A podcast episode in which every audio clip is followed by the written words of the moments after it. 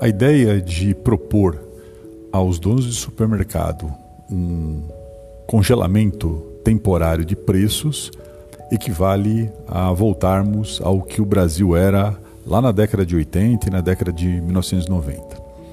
As últimas pesquisas eleitorais têm gerado é, reações fortes do ponto de vista da sobrevivência política do grupo que dá sustentação ao atual governo.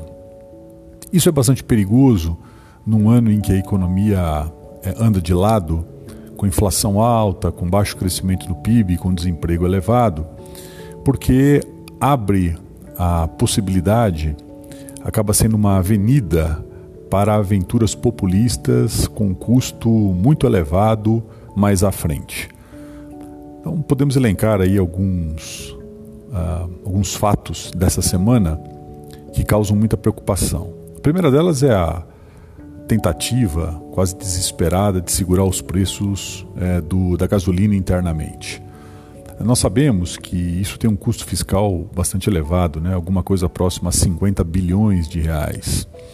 Sem contar que o ônus acaba caindo em estados e municípios, que são entes federativos que nesse momento se encontram em muita dificuldade para poder pagar as suas contas e uh, pagar folha de pagamento, fornecedores, etc.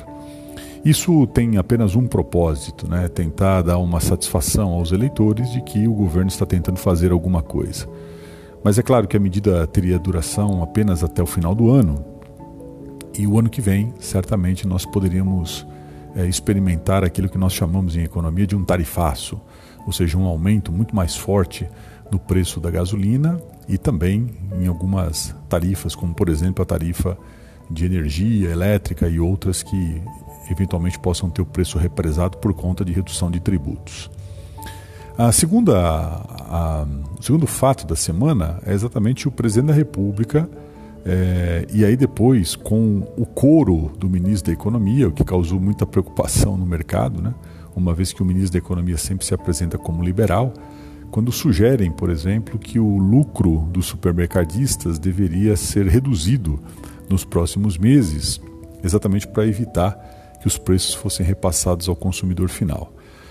Bom, isso equivale exatamente a todas as eh, tentativas mal sucedidas, tanto no Brasil quanto na Argentina, quanto em outros países latino-americanos, de congelamento de preço. A aventura mais conhecida aqui no Brasil foi o plano de 1986 chamado Plano Cruzado. Depois nós tivemos o Plano Bresser e depois nós tivemos o Plano Collor. Todos eles tiveram é, tentativas de congelamento de preços. E nós sabemos que quando se congela preço, a medida mais uh, automática, né, logo em seguida ao congelamento, é uma alta muito mais forte dos preços, porque a inflação ela fica represada nesse período. Sem contar que durante o congelamento de preços, pode, alguns produtos podem desaparecer do mercado. Né?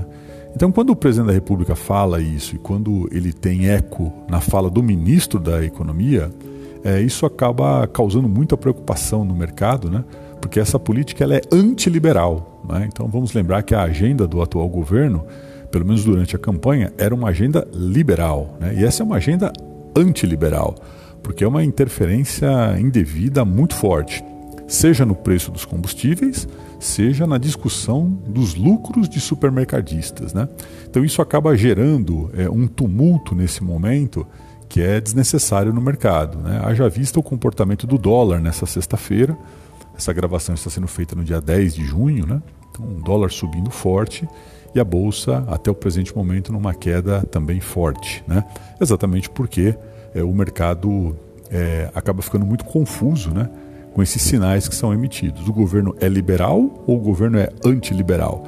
Isso é um nível de intervencionismo que nem os. É, é, 15 anos aí quase de uns 13 anos né, de governos petistas, né, é, nem nesse período se viu algo parecido. Né? Então é algo é, é, um fato que causou muita preocupação né, e certamente terá desdobramentos aí nas próximas semanas.